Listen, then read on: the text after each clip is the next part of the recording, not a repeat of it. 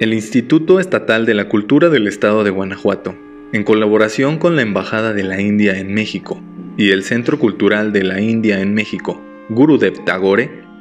presenta tres muestras sobre la riqueza cultural de la India en el Museo del Pueblo de Guanajuato, en el marco del programa Rumbo al 50 Festival Internacional Cervantino, como parte de las celebraciones de los 75 años de independencia de la India.